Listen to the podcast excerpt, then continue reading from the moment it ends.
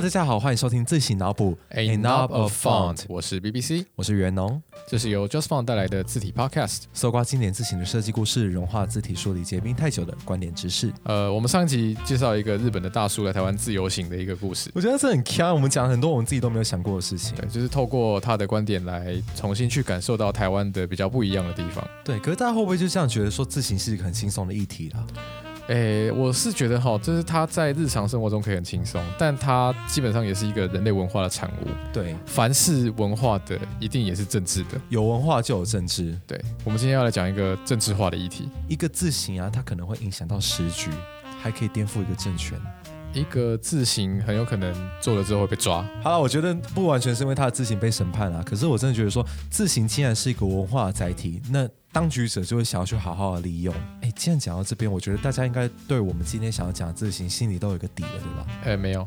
大家可能不知道。总之，我们今天想要讲的字型呢，是一套非常经典，大家一定都会看过的字型。有一段时间，台湾的设计师不知道为什么很爱用，叫做 Futura。Futura 它是一个非常非常经典的字，真的是经典到我觉得说，你就算不认识一个字型的话，你好歹要认识 Helvetica 跟它。那个曾元龙当初来面试 Just Font 的时候，就是他就介绍 要讲这个，说自己的黑历史。因为我觉得我自己是真的蛮喜欢那一套的。你觉得为什么你会对他这么情有独钟啊？哎，我觉得这个等一下再讲吼，这跟他的某一个性质有关。OK，我们要讲 Futura 吼，一定要讲到他的设计者，这个人是一个德国人。Futura 是一个德国字体，先跟大家 spoiler 一下。OK，Futura 的设计者呢叫做 Paul Hanna。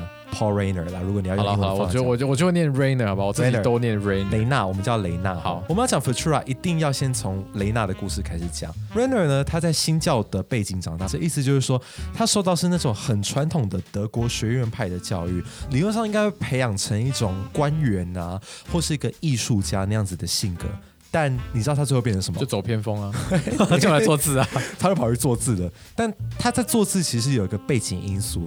反正就是那个年代的人，其实发现说：“天哪，这是一个新的时代，It's a new age。”然后艺术也会随之去变化。但 Rainer 自己不喜欢，他没有很喜欢他们那个同辈的人在搞的那一些什么超现实主义啊、立体主义那些东西。他自己其实很不喜欢抽象艺术，很不喜欢那种所谓的现代舞啊、爵士乐啊这种当代的艺术。这是别人喜欢什么，他都不走的意思啊。但讽刺的是啊，他既然喜欢现代的功能主义，真觉得这个人很奇怪。他喜欢传统的艺术，但是在其他的领域上来说，他觉得现代的东西才是当道的。所以有人就说 Renner 啊，他。之所以能做出 Futura 这套字体，是因为他是可以跨足过去跟现代的一个这样子的设计师。我觉得非他莫属，可能就是只有这样的人才有办法做出这样的字。其实你能够做出什么样的字，跟你个人的经历是脱不了关系的。即便大家可能直观上来看，字形是一个 quotation mark 没什么创意的领域，但其实它里面充满了创意。这样子，那这个创意呢，其实也引导了 Paul Renner 去他接下来的职涯。他曾经任职了印刷学校跟排版学校的教职和负责人。例如说，像是慕尼黑的商业印刷学校，反正他以前是老师了。对，在创作 Futura 之前呢，他其实是一个画家，画家纯创作的那一种画家。我觉得这是很厉害，从画家变成自行设计师，这是现代来说也不算很多见哦。我个人是从来没有听过在东亚自行圈有这样的一个案例。也就是说，在那个年代来说，自行设计其实也是跟艺术产业脱不了钩的。例如说，他的客户啊，叫做他是呃德勒斯登制厂的顾问。他就只是一个顾问，然后他 他就认识他嘛，然后他说，因为他们那个时候的任务可能是想要找一个创新的字体的这个风格，对对对，然后就看说，哎，Paul Renner，你是一个画家。哎，所以你不会有字体工匠的那些成见，有点像台湾老板那选人的逻辑，你懂我的意思吗？有我懂，对或者是那种国军选人的逻辑，你知道什么数位诸葛亮之类的？对对之类的。不要再讲到敏感的话题。哎呀，反正呢，就是他的这个客户就请他说，哎，麻烦你去设计一个属于我们这个时代的字型。其实这句话是他讲的，这 quote 要先记得，这我们待会一直提。对，其实这是关键字。他就说，哎，可不可以请你设计一个我们这个时代的字型？其实这个今天的设计师听起来是会觉得，哎，什么意思？然后很多很。不好的业主，他们都说：“哎，你给我一个现代又复古的设计，哈，给我一个高端又低调的设计。”这你不能说你把所有的矛盾加在一起就变成。但他是说，我们这个时代的字型，好像那个时候成功的让我们 Rainer 大大产生的一个想法。对，什么叫做我们这个时代的字型？其实这个东西好像有点呼应到他个人的字体的意识形态。对，Paul Rainer 对于字体的意识形态有一个，我直接引述他的话：哈，歌德体是怀旧情感的遗绪。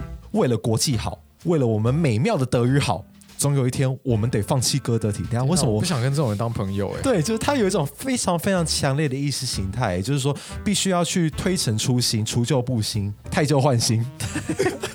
好，我我知道我的极限了。什么东西？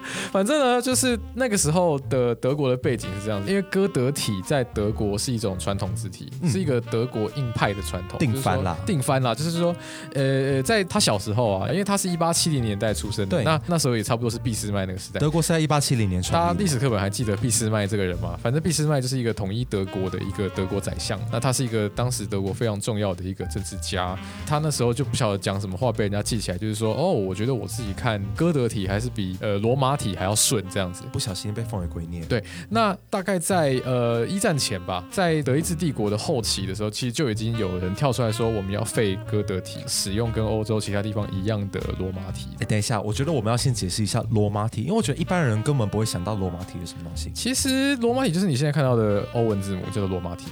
其实其实就是中文的观念里面就是所谓的正楷。那对欧美的观念来说，罗马体就是他们的正楷，也就是各位所看到的一切 A B C 的写法就叫做罗马体。我觉得大家不妨把现在这边讲到罗马体当做中文的楷书，然后把德国用的哥德体想象成是有点像是魏碑这样子。或隶书，我不晓得。反正大家如果没有办法想象什么叫做哥德体的话，你就是看八加九上面的那些刺青，暂时不太好，或者是一些国外八加九上面的那些刺青，或者是一些重金属乐团，他用的那个字就是哥德体。我们讲一个更被大家所知的好不好？《纽约时报》好，《纽约时报》对，为什么差那么多？反正就是《纽约时报》的标题字就是那个哥德体。对，那哥德体对于当时十九世纪末的那个德国人来说呢，那其实对他们来说才是一个正统的东西。可 Renner 就不这么想，Renner 就像我刚刚讲的一样，他觉得说哥德体总有一天会被扫入时代的尘埃里面。他觉得他可能太老旧，太过于形式主义。我也不太晓得为什么 Rainer 当时会这样。实际上的原因我们等一下再讲。不过总之说呢，包 house，呃呃哈，包 house，曾月龙刚刚讲到一个很神奇的术语，叫包 house，好像很常听到这个词哎，它真的是影响我们现代设计一个非常重要的组织。跟那种古典的桌子、椅子、建筑物比起来，为什么会忽然变成我们现在的这个样子？中间其实经过了一段很剧烈的转型期。对包 house 这个字面翻成德文的话，简单来说就是盖房子、哦 h o u s e 是 house，包是 build 的那个 build。所以包 house 的本业其实是建筑，应该可以这样讲。可以这样讲，对。但包 house 有一个最主要的主张，却影响到我们现代的设计，也就是所谓的形随机能。Oh, 哦，form follows function。对，例如说，我今天一张桌子，我一个平面就好，为什么要那些雕花？这就是一个形随机能最重要的东西。那我们现在的设计，不管是建筑也好，不管是美术也好，我觉得多多少少都是受到那样子的思潮去影响。其实 Paul Renner 他诶应该说已经一八七六年生的话，他到那个时候应该已经四五十岁了吧？对，已经是一个职业的高峰了。可是他好像还蛮跟随着时代的思潮前进，因为包 house 对他来说是一个还蛮重要的 movement。或者说对整个欧洲、对整个德国都是，就像我们刚刚讲的，它不只影响到了建筑跟美术，不可避免的影响到了字形。这样子的意识形态呢，也去影响到了另外一位跟 Renner 很好的设计师，也很有名叫做 Yang Qixi。，Young Showed。呃，杨奇肖尔德，这个大家可以去搜一下，他所出版了一本很重要的著作，叫做《新字体排版学》。The New Typography，Renner 呢，跟他其实是很好的朋友，就像我们刚刚前面讲到的，他同时也去邀请了 c h i s h o 去担任他的教职。因为那个时候 Renner 在一间专门教印刷的大学教书吧。对，然后也去邀请了他来讲课。那 Renner 非常认同他的理念。其实一个最重要的就是说，一个好的字体排版呢，必须要是形随机能。我不知道大家有没有看过那种维多利亚时期的文告，维多利亚时期的文告就是它里面可能用了七八种字形，然后有非常多丰富的雕花，然后说 Her Majesty the Queen says，到什么什么东西的。可是这个东西对当时的人来说，我要形随机能呢、我为什么要那些雕花？而且为什么我字体可以用两个的时候，你为什么一定要用八个？哎，我觉得这种风格其实就象征了一个很重要的思想，叫做字体的大众化。字体是给每个人用的，一个大众化字体就是必须每个人都能看得懂。我觉得这是一种接近使用的概念的最早的体现。他提到说，这样子的字形必须每个人都看得懂。Renner 就非常认同他的理念呢，所以就设计出了 Futura 的前身。等下卖个关子后，它的前身叫做 Archetype Renner，用他的同名字形。对，用他的姓来冠名。这个其实他的故事也可以再稍微去探究一下，因为我们之前不是说有一个德勒斯顿的制厂派一个顾问来找他吗？他把这个原稿，其实也就是 Archetype Renner 交给他之后，这个人就消失了。这个其实大家这个设计接案的鬼故事都有发生过。是个糟糕的业主，就是业主叫你提了设计稿之后，业主消失的那个意思。反正就是 Rainer 就把这个设计稿要回来，就他要回来之后呢，被 Rainer 的一个学生看到。那那个学生刚好在另外一个自行大厂叫做 Bauer，啊，包尔很大哦，很大哦，是一个德国非常大的自行厂商。然后这个学生呢，就把这个 Archetype Rainer 给了他的老板看，老板觉得哦，真的很赞的。虽然其实大家如果去搜寻 Archetype Rainer 这个字形，会觉得他知道到底在干嘛，就是圈它很圈、直线、三角形所构成的一个字形，非常非常实验性。很实验性，实验性到有点像是新一代做出，就是新一代的同学做出的那种作品。他好像没有想要让人阅读的样子，但是那时候鲍尔这间公司的老板就觉得说，嗯，可以，那我们来跟你谈谈看，看你要不要做新的字型这样子。然后他就去把这个 Archetype Runner 去修改成了我们现在看到的 Futura Futura 真的是一个当代几乎可以说是最具影响力的字型之一。有一个说法是因为 Runner 他还蛮帅的，帅的人做什么都比较厉害，这个我不知道，反正不是我的菜。哎，他反正大家自己去看。客观蛮帅的，所以也赢得了就是说 Futura 这个美名 Describe unsere Zeit，字面上意思就是说我们时代的字形。OK，哎，你要想想看，在从古腾堡发明字形以来，有多少字形能获得这样子的美名啊？只有这一套、哦。这个哈，这个其实也是跟行销很有关系啦，因为 因为就当时的这个资料来看呢，Futura 在一九二八推出的时候就已经是一个立刻大卖的字型。对，这很难得哎。哎，鲍尔的就是那个字型公司帮他出嘛，那个广告文案就是说，Futura 是一个属于今日以及未来的字型，是无衬线体理想的最佳表现。这个文案就是让 Futura 整个卖到爆这样子，真的，所以他在那时候就已经奠定一个地位了。哎，毕竟那也算是他职涯最高峰嘛。对，可你知道吗？树大招风，就是你在人生选择阵营的时候，不可以站错边，我觉得也不是站错边诶，是是站在错的那一边势力变太大。对他还是站在正义的一方。对，呃，他们对于字体的理想就是说字体应该要被大众使用。我们要知道说“大众”这个词在那个年代是很敏感的，哎，有人会生气，那是一个共产主义席卷整个欧洲的时代。有一些人很紧张。大家会对于“大众”这个词很敏感，因为他会觉得说：“天呐，你这个布尔什维克，你把字形弄成那样，你是不是要做共产革命？你是不是要无产阶级专政人民的法锤都举起来了，就是击碎我们纳粹党的控制，这样子？”我们现在在像讲笑话一样在讲这种东西，但是对于那个时代欧洲来说，这个真是一个应很大的该是很怕？吧？对啊，就是后来历史课本都有教嘛。德国在一九二三零年代，它的后期的时候呢，纳粹已经崛起了。大家都知道纳粹最大的意识形态就是反共嘛。对于这种所谓的大众化的东西，他们是非常非常反感的。那在一九三三年，纳粹党终于夺权了，你就知道说他们的意识形态也就会被推广到全国了嘛。他们就发表说文化布尔什维克。布尔什维克就是布尔什维克在俄国的意思就是大多数，哦，所以说当这样子的文化去扣帽子，一个新生的设计文化就这样子断吹了耶。这个就是所谓的政治归政治，设计归设计，从来没有这种事东情。西。对。然后 Renner 呢就发文质疑，他发了一篇文叫做《文化布尔什维克问号》，这个很像哎、这完全。直接把你说的话，然后后面加一个问号，对你知道这就希特勒就生气了，对，他就生气了，他就把 Paul Renner 逮捕了。他们就敲他们家的门，，knock knock 查水表，就是他说对他老婆讲，我们怀疑你先生帮俄国人做宣传，然后他就这样子被抓了，他就被抓了。啊。当然他后来是被释放了，因为他的亲戚任职在纳粹，所以因为这样子呢，他被解围了。可是他也知道说，我现在拥护这样子的理论，我没有办法在这个国家待下去，这个氛围不太对啊。他就逃到了瑞士，另外一个讲德语的国家。所以整理一下，他到底只是做了什么啊？他只是支持了这种新的排版的这个理念，想要让大家都看得懂，结果他就被纳粹认为是文化布尔什维克。总之呢，他逃到瑞士之后，他还是发现说自己是心系着德国的。我真的觉得这种情操很伟大哎。身在曹营不是啊，就是政治上的意识形态不一定能够代表所有人对一件事情的想法。但反过来讲，还是很多德国人民会以德国文化为傲的、所以他后来呢，其实还是回国了。但他回国之后呢，被从我们刚刚前面讲到那些教职面试，在那之后他就没有做过任何正式的工作，转往平面设计领域去发展，然后一直到他过世。可是我觉得纳粹的态度也很反复诶。我们刚刚前面有讲到嘛，纳粹是以特别是法图尔这种歌德体为正统的，甚至把它当做官方指定的字体，然后排挤其他当代字体的使用哦。就是所以我一定要用歌德体，真的完全是随他们说的，因为你知道怎样吗？纳粹当局在一九四一年全面改用了罗马体，这逻辑是发生了什么问题？这是逻辑炸弹呢。他们说歌德体是犹太人的字体，啊，前面不是说是你们雅利安人的字体吗？他说法托尔这种歌德体是源自于施瓦本地区的一种犹太商人的字字体。那那个戈培尔要不要出来道歉一下？因为他前面都已经跟大家讲说，Fraktur 是我们雅利安的正统字体，然后后来又跟人家讲是犹太人的字体。好啦，其实真正的原因是因为纳粹占领越来越多地方，他们也发现说推广这种字体不容易，还是回去使用了 Futura 那种风格的字体。所以其实你们纳粹党也听起来也是挺务实的，但就是有点精神错乱。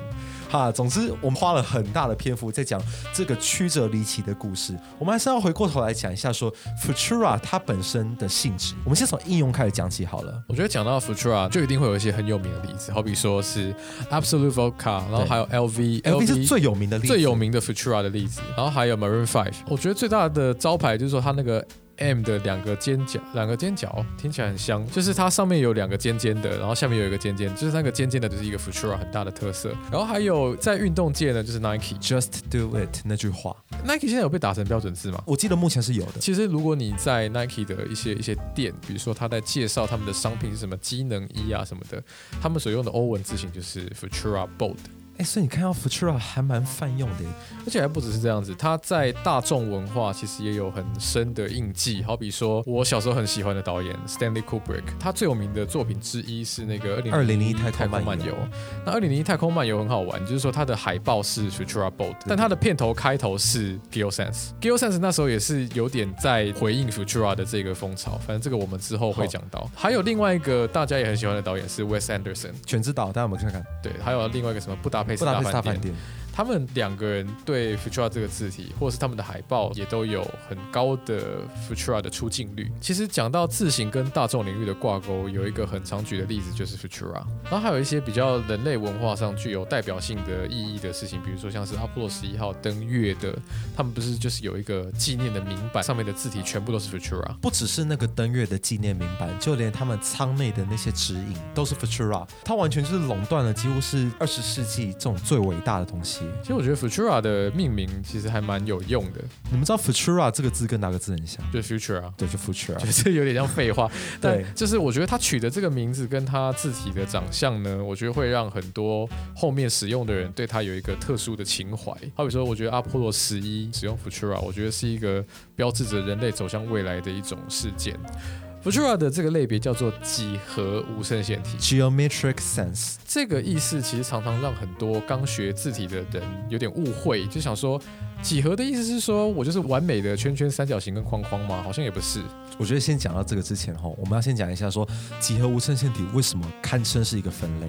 因为其实，在字体的发展历史中，大家一定都是先学以前老祖宗的书法，越像书法的，就是它的风格越老。那越不像书法，它的风格越新。相对于人的手写，是一个不同的光谱上的两端啦，应该可以这么讲。因为几何无衬线体呢，其实是继罗马比例之后，再一次的尺规字形设计的尝试。什么叫尺规字形设计？就是说，大量的使用了几何形状，近乎是符号化的设计来去做欧文字体。简单说，就是如果今天我要做一套字体要给外星人看的话，大概真的长得就是像 Futura 这个样子哦。不过呢，如果你仔细去拆解这些字母的话，你会发现它并不是一个这么完美的几何。当然，像我们刚刚那样讲，好像你就会觉得说，哦，做一套几何欧三线体，不就把圆圈圈画一画，把方形画一画吗？但是你这个就太小看字形设计师了。一个好的字形设计师呢，必须去调配这种东西，像是 A 小写的 A 这个字。不是左边一个半圆圈圈，右边一杠吗？那你就要去调配说连接的地方，它必须要去稍微的收细一点，不然它整体看起来会觉得那一块有一点点太粘着的感觉。讲到这一点，我们就要再回顾一下这个字形推出的历史。我们刚刚讲到说，这一个字形厂商的老板觉得 Rainer 第一次做的 Archetype Rainer 长得很好看，但是应该不会卖。可是我还是有兴趣跟你谈，因为 Archetype Rainer 就是我们刚刚讲到这个超级无敌几何，就是把一堆圈圈、三角形跟框框组合在一起的，根本没有人有办法读这种东西吧？那完全读不上。对人来说已经不是字母了，它就是一堆符号。符号，因为字母跟符号的分野就在于你有没有人类书写的这个视觉的 Q。如果今天是一个机器人光学判读的话，就没有问题嘛，就是一堆几何符号。对啊，所以说 Futura 在设计上面啊，我们称它为几何无衬线体，但它还是必须要做视觉微调啊和粗细变化。而且还有一个更重要的点是，欧文字母有大小写这样子的因素呢，在 Futura 我们刚前面讲，它是一个德国人设计的字体，德文的排版跟其他语言的排版有一个最大最大的差别，就是说德文的所有的名词的字首都必须要大写。诶，所以他们会有很多的大写字母在他们的文章里面。非常多大写跟小写的混排，这个在德文的排版里面就变成一个你必须优先解决的问题哦。所以其实这也可以解释到 Futura 的大写设计还蛮有特色这件事情，像例如说，我们刚刚前面是不是讲到魔力红的那个 M 啊？我真的可以用抢眼去形容。是很抢眼。我真的觉得说这个也是 Paul Renner 之所以对于歌德体那么反感的原因，因为他的大写字母都会写得非常花俏，它会一直一直的干扰你的阅读，你没有办法去读得很顺，那你就没有办法 focus 在我想要传达的资讯本身。对于德国内部就是熟悉哥特体的人而言，他固然会觉得这个东西觉得比较好读，但是在 Paul Renner 他的意识形态就是想要让所有的人都可以读懂，所以他会采取这样的设计是有他的道理的。而且我觉得他的假说也有被验证了，不然 Futura 不可能过了那么多年，还被世界各个不同地方的人那么爱用。讲到世界各个不同地方那么爱用啊，Futura 其实在台湾有很高的人气耶。大家可以回忆一下，六年前就是太阳花运动的时候，台湾人集资买了《纽约时报》的广告，但最近有集资过一次，做一样的事情。但那个时候呢，聂永真所设计的《纽约时报》的广告，呃，这个什么 “Democracy at 4 a.m.”。那几个字就是用 Futura 去排的，全大写是吗？还是小写？我记得有小写。哦，对，好像是。为什么他用 Futura 呢？那个时候啊，就很多自由撰稿人写了关于 Futura 的文章，很多讨论啊。我还记得那个时候其实是我的字形启蒙期，我就对这套字体的讨论有很多的印象，有印象到我后来设计了两次我们学校的纪念 T 恤，都还是用 Futura，真的是爱 Futura 城市的一个人。可除此之外呢，Futura 它在那个时候的论述里面带有一种所谓的反叛精神。我们刚前面讲了一大堆了嘛，我觉得大家应该都有个底了。包含他本人的经历也是啊。这种反叛精神，我觉得还蛮符合台湾人在当下，你知道吗？决心在现在听起来像是一个脏话，好像真的是哎，在那个时候就是大家觉醒了嘛，就是不要再受到某一个党的怎么讲影响。可是这种反叛精神，它建立了台湾人跟 Futura 一种跨国跨时代的连接。就是说，它虽然是一个已经接近一百年的设计，可是都还是有一种好像它没这么老的感觉。它之所以设计的简单，所以它才可以那么的跨时代。它很容易搭配吧，就是很容易彰显出一种现代的干净的氛围，而且它自己这个类别的分类嘛，就是 geometric sense，的确很容易可以造成这样的一个观点。所以我在想说，会不会这种经典字形啊，容易成为新手磁铁？新手磁铁的，也就是之前康熙字典体，我觉得算是一种新手磁铁，就是因为长得太特殊，所以大家就觉得哦，我就是选到之后觉得太特别，所以我就用。但是大家选的时候呢，却没有考虑到字形是有很多不同的使用情境的，就是纯粹只是。因因为我喜欢，所以我就选的。对于比较专业的人来讲，Futura 其实它虽然是一个几何干净的无衬线体，但它却是一个很有特色的一个字体。呃，我们刚刚讲到那个聂永真的那个 Democracy at Four a.m.，你如果仔细去看那个 Four a.m. 的四。你会发现那个四的尖头真的非常尖，所以你在一行文字之中，如果看到很多的文字的应用的话，你很容易的会发现这一行文字有太多的尖锐的角度了。那太多尖锐角度会造成一个很强烈的风格，不是说所有设计都非常适合这种强烈的风格啊。例如文青小屋，如果我放 Futura 啊，有些人可能会不会太激烈？对啊，也当然也看你选的字，好比说你好 foot 好了，就是脚这个字好像可以啦。但是你都会有很多的 A 啊，或者是四啊，这样。Amanda 全部都是尖角哎，全部都排起来看起来超香的，全部都是尖角，这全部都是尖的，看起来很刺啦。但是有时候你可能不想要这么有风格，对啊，哦，你也要去看到底适不适合。但问题就在于说，在那个年代的设计的字体，过了一百年，是不是还合用呢？做一个那么经典的字型，一定有很多人想要致敬它，对不对？其实最厉害的一个致敬，也不能说致敬啊，就是借着你的点子，我自己做一个更好的。这个人又是 Frutiger，我们每集都几乎都讲到哎，因为真的没有办法，你讲到近代的西方字形，一定会讲到 Frutiger，他真是大师哦。他就是看到 Paul Renner，就这位老前辈，他做了这个 Futura 这个字形，我们的 Frutiger 又觉得说他自己可以做一个他自己更能接受的版本，因为 Frutiger 先生是一个纯正的字形设计师，像是 Paul Renner 他是一个画家哦，Frutiger 他一出生就是不是一出生，这一出生太强了吧？他的职业生涯就是字形设计师。弗里格先生会更有办法去融入一些我们没有办法感受到的书写，所以弗里格先生后来在一九八零年代出品了 Avenir 这个字形，在 Mac 电脑里面有内建。那有用的人就会发现 Avenir 是一个超级无敌爆好用的一个字形，就连它的名字也是在致敬 Futura，Futura 是未来，发文的未来。你光是从这个就可以看得出来他的野心了。对，所以其实 Avenir 也是一个未来，但是很显然弗里格先生的未来是一个更柔和、更可爱。更干净的一个未来。它没有 Renner 所设计那种很尖的那种角度，Avenir 全部都是平顺的，但是它又有一个几何的干净感，它就是有一种我不知道哎，我觉得更阴性的感觉，更阴柔的感觉嘛。对，会不会在现代来说已经有很多可以替换 Futura 的组合了呢？有另外一套字体，不知道大家有没有听过，就是 Avant-garde Gothic。还有另外一种，就是大家电脑里面可能会有的一套叫做 Century Gothic。你真的去比较啊，你初学者根本看不出来他们三个有什么差别哦。我觉得是一个蛮蛮潜规则吗？蛮 pro 的，其实是潜规则，但是是一个很 pro 的话题。就是你用什么字形看得出你的级数？你如果只用 Century Gothic，代表你是一个蛮出街的人，好像是这样子。但是你如果就想要那种未来感，或者那种就是几何感的时候，然后你如果用 Century Gothic。会被某些设计师认为你是一个比较出阶的人，那甚至说在西方的设计社群，你如果现在用 Futura，已经会被视为是有一点 cliche 老派、刻板印象。你有没有别的字可以用？所以可能就会有些开始用 Avenir，是不是真的比较符合我们现在使用？我觉得这个还要留给社会公平。但是总体来说啊，我们刚前面讲到那几套 Avenir 啊、Avant-garde 跟 Century Gothic。全部都是从 Futura 去派生而来的。我觉得应该是说，受到这个伟大理念的号召，他们都有去参考他们的设计啦。这样讲，对啊，跟人类的历史去做一种断开，就是创作出一个新时代的东西，但其实很难的。每个人都站在巨人的肩膀上，就连后面的人也把你当成巨人。其实 Paul Renner 也站在巨人的肩膀，这个我们就要用他中间发生的故事来做结尾啊。因为 Paul Renner 在那个时候不是被那个 Bauer 这个自行厂商的老板相中，对，就说好，那你来帮我们做字。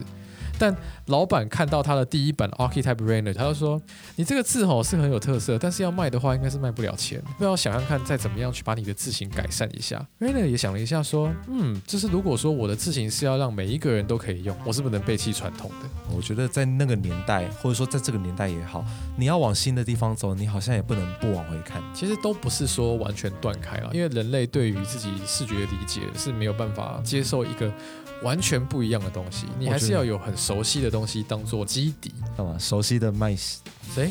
没事。熟悉的字体最对眼睛。他虽然想要做一个很大的这种激进的这个突破，但后来考量到他的理念，好，可能也有可能是为了卖钱，所以 Futura 就变成现在的这个既具有几何的感觉，但是同时又让人可以阅读的很清楚的一个字体。我觉得这集真的很峰回路转呢。我们从二战一路讲到了现代，从纳粹一路讲到了自由，就可以看到说这套字体其实。经历了非常非常多的历史的重要，它是一个有很丰富的故事的字体。我觉得很多字体其实都是像这样的故事，也就是大家在看一套字体，如果只是凭着它的外形去选用的话，我觉得就太可惜了。像是尤其是有用 Mac 的朋友，在电脑里面发现 Futura，或者是你在网络上其他地方发现 Futura，或者是电脑里面的 Avenue 这些字形的时候，其实都可以去回想到，就是在二十世纪的时候所经历的这一些现代化的问题，其实都跟这些字体是有很大的关系的。曾经有。一个人为了你用这套字体对抗纳粹，是不是很浪漫呢？哎，对我我其实没有想过，哎，就是就是这个人当初在做这套事情的时候还被抓。好，总之这一期的自行脑补就到这边啦。喜欢的话欢迎五星或是分享给你其他的朋友。下停一下啦。那下一集呢，一样是要讲书，要讲什么书呢？哎，要好像又在讲，下次再讲好了。那我每集都这样讲，哎，对对对对对。好了，总之我们下一集再见啦，拜拜，拜拜。